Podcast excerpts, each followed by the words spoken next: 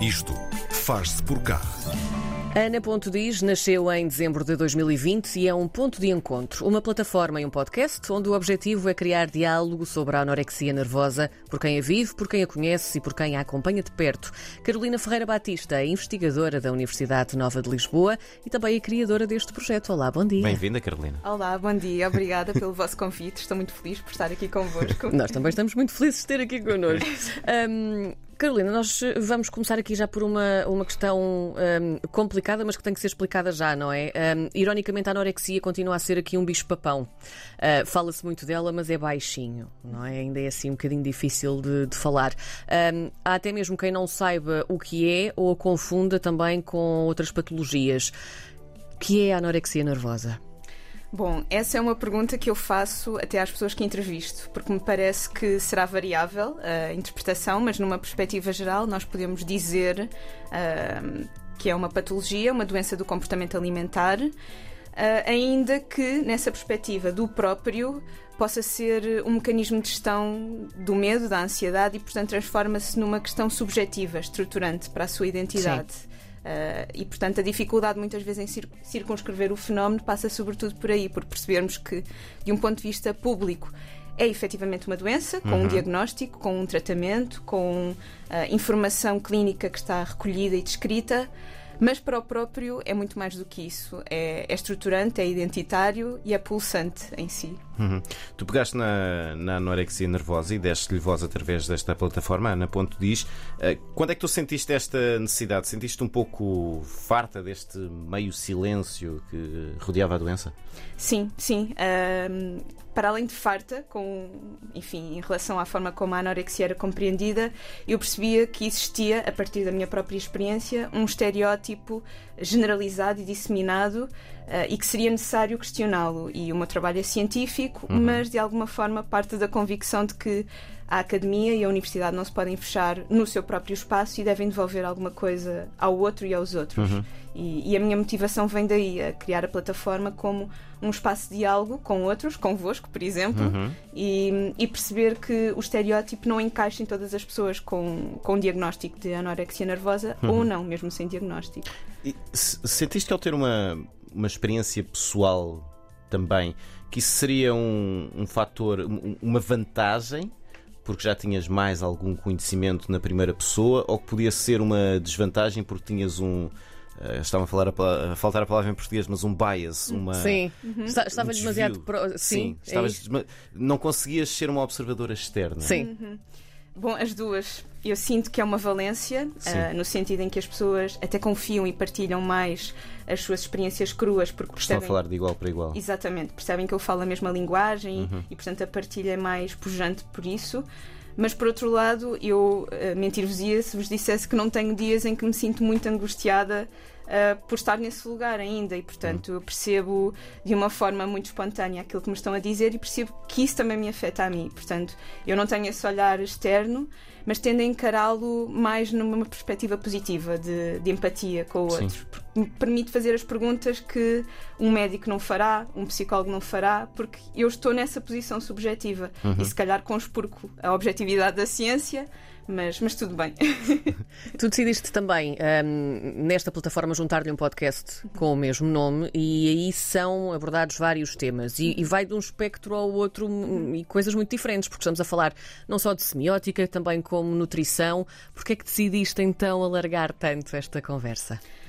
Bom, porque me parece que, de facto, a anorexia, não só enquanto doença, mas enquanto fenómeno subjetivo, está presente de várias formas, uh, em vários momentos e em vários contextos. E a alimentação, o desporto, o movimento, a cultura, a política. Uhum. Uh, alimentam não só a doença na perspectiva do indivíduo, mas também numa perspectiva geral.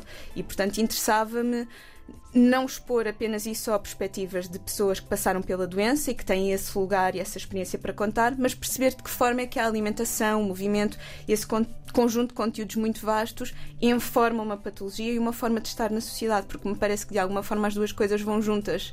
Não é por acaso que, uh, enfim, tendemos a encarar as doenças do comportamento alimentar como epidemias que se generalizam, é de facto porque estamos embrenhados num meio onde é importante analisar uh, todas essas questões e perceber de que forma é que podemos criticamente pensá-las em conjunto. Hum. Uma das missões que, que a plataforma Ana Ponte Diz tem é mostrar que esta doença não é apenas uma doença física, portanto. É possível ter esta doença sem que isso seja Uhum. visível fisicamente. Portanto, tu exploras ali a, a parte mental desta, desta equação. Como é que tu, como é que tu fazes esta, esta, esta análise, esta exploração Uhum. dessa parte?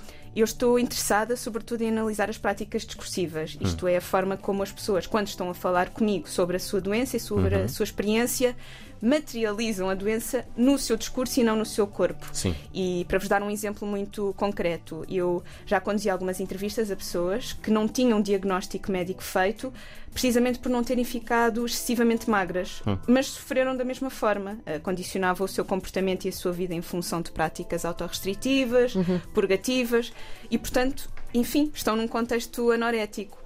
E isso é ah, explícito na forma como falam sobre si, sobre o seu corpo. E é precisamente isso que eu procuro analisar. E, portanto, eu não sou psiquiatra, portanto, ah, o espaço da ambiência psíquica eu não o posso analisar, mas o discurso eu acho que pode ser analisado. E acho que o contributo das ciências da comunicação passa por aí, ah, por mostrarmos que também temos uma palavrinha a dar sobre as doenças do comportamento alimentar. E é analisando aquilo que se diz, a forma como se olha e, no fundo, a forma como o próprio fala de si próprio.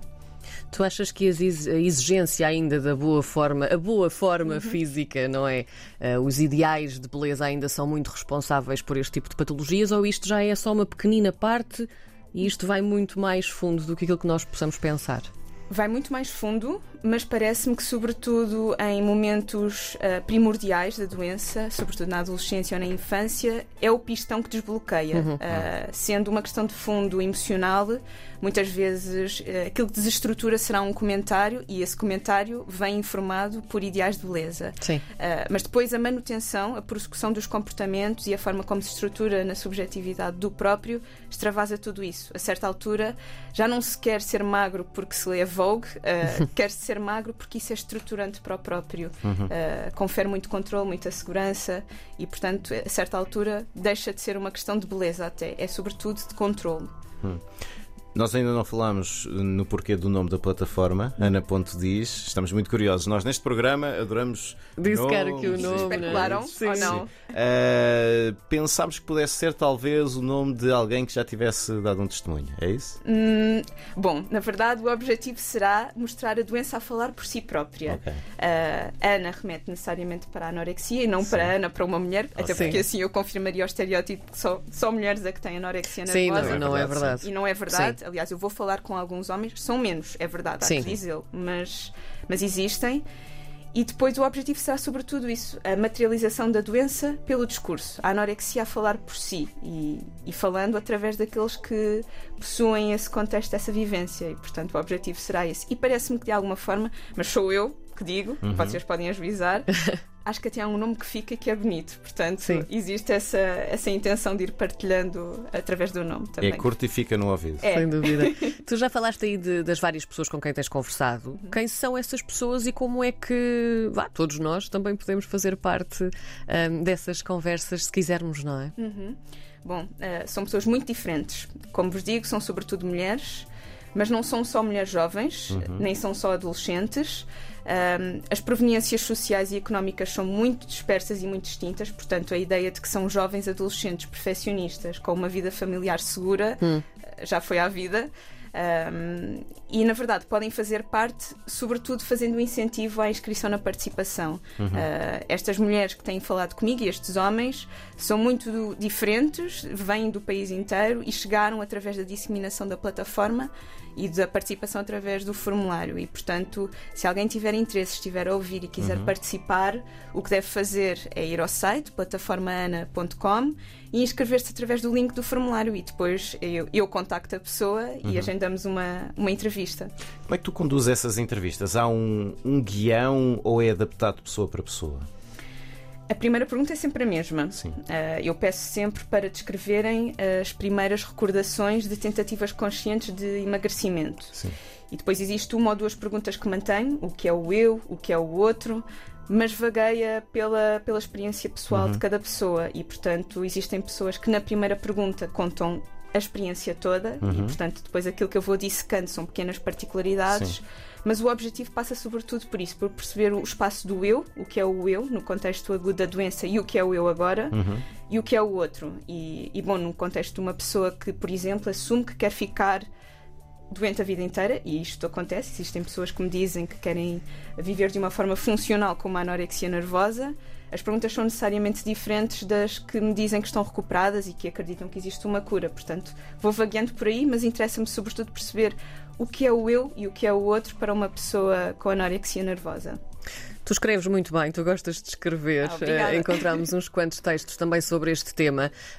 Este tipo de conversas que tens tido, uh, estas experiências que absorves através do, do Ana.dis, um dia serão publicadas de outra forma? Como é que tu vais organizar isto tudo? Bom, eu não vou convidar ninguém a ler a minha dissertação de doutoramento porque vai ser certamente muito chata e, portanto, não sei. Uh, como vos digo, o objetivo é isto extravasar a Carolina Batista e não vos digo isto por parecer muito bem. Sim. E, portanto, se eventualmente daqui sair qualquer coisa que possa. Uh, permitir uma conversa descomprometida e alegre, na verdade, sobre as doenças do comportamento alimentar, eu ficaria muito feliz. Mas agradeço o vosso elogio e, como vos digo, vai ficar publicado, pelo menos numa tese. Mas como isso é muito chato, talvez um, um folheto informativo para passar no polivalente das escolas secundárias já seria, já Hum. seria bom. Só para fecharmos muito rapidamente, até quando é que vais estar a recolher testemunhos?